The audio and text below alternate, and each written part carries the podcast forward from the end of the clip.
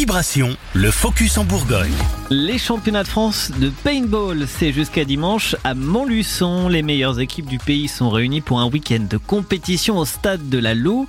La discipline est différente de l'activité loisir, comme l'explique Angélique Gabilla, coach au Mighty Fox, le club organisateur. C'est deux choses différentes. Déjà en loisir, euh, vous tirez moins fort, heureusement, avec euh, des billes plus colorées, plus fun, etc.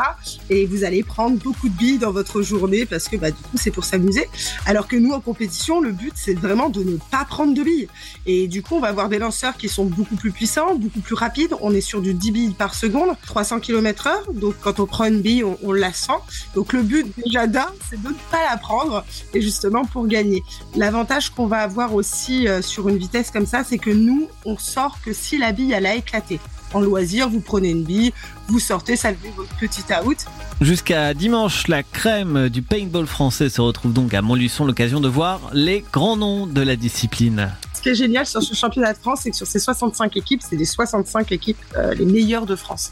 Euh, et on va avoir donc du coup toutes les divisions et tous les formats ce jour-là, que ce soit du U16, donc du SMI 3, donc 3 joueurs contre 3 joueurs, du SMI 5, 5 joueurs contre 5 joueurs, et ensuite vous allez avoir l'élite. Donc ça c'est voilà, enfin moi je suis très contente de participer et d'organiser le championnat de France parce que nous nos jeunes, donc on en a 56 cette année.